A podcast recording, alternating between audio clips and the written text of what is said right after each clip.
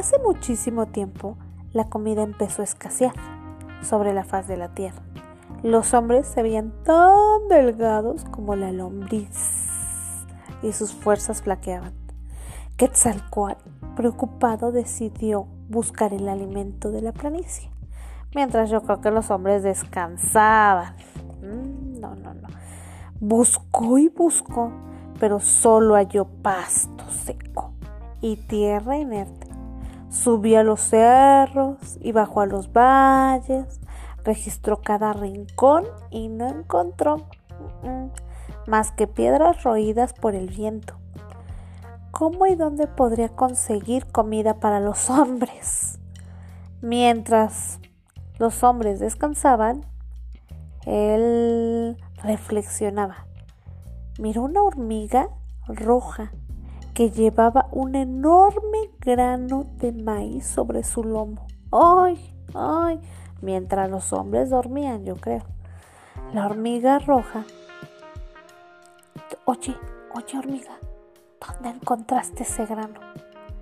Es mi secreto. No puedo compartirlo con nadie. Mm, mm, mm, es un secreto. Ni con Quetzalcoatl. ¿Qué te dije? Es un secreto. Aunque te lo dijera, no podrías llegar hasta los granos. La entrada es muy estrecha y de nada te servirá saber el secreto, respondió la hormiga. Los hombres pueden morir de hambre. Es importante que me ayudes.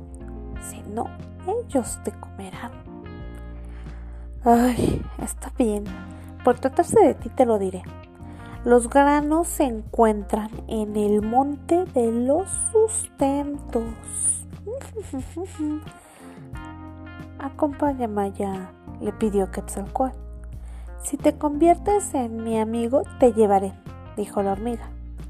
Y entonces Quetzalcoatl se convirtió en una hormiga negra. Claro, tenía que hacer distinción. El camino era sinuoso Subieron y bajaron cuestas, cruzaron con gran esfuerzo por encima de las ramas, caminaron entre piedras y no había agua para beber. Después de mucho, mucho, mucho tiempo, cruzaron un estrecho y oscuro túnel que los condujo al monte de los sustentos. Y ahí estaba el preciado tesoro, miles y miles de granos de maíz. El maíz amarillo era reluciente como los rayos del sol.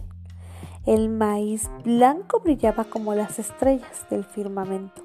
El maíz azul parecía como el cielo antes de la tormenta y el maíz rojo recordaba el esplendoroso atardecer. ¡Oh! Todo brillaba. Quetzalcoatl tomó algunos granos de maíz y los llevó a la tierra para que los hombres pudieran comer. Yomi, yomi, yomi. Después de alimentarlos, los hombres se los agradecieron de todo corazón, porque todo, todo su corazón Quetzalcoatl volvió al monte de los sustentos y quiso atarlo con cuerdas para llevárselo, pero el monte era muy pesado. Pidió entonces ayuda al dios del rayo para despedazar el monte. ¡Ay, qué canijito! El secreto de las hormigas. ¿Por qué motivo he de destruir algo tan bello? preguntó al dios del rayo. Para alimentar a todos los hombres, tremendos rayos y relámpagos golpearon repetidas veces el monte hasta despedazarlo. ¡Ay, qué dioses! Con ayuda de las hormigas, Quetzalcoatl hizo montones de maíz blanco, maíz amarillo, azul, maíz rojo era tal la cantidad que se dio cuenta que resultaría imposible transportar todos los montones. Llamó entonces al dios de la lluvia, que lo ayudaría a lanzar los granos en todas las direcciones.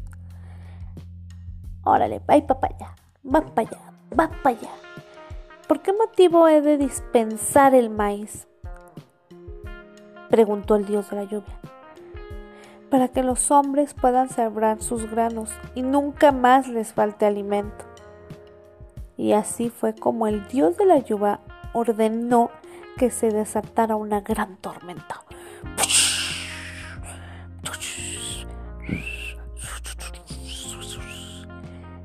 que hizo retumbar los cielos y llovió de forma torrencial. Con la lluvia se formaron ríos en el monte de los sustentos y la corriente dispersó los granos por todas partes. Desde entonces los hombres cultivan el maíz que los protege del hambre. ¡Oh!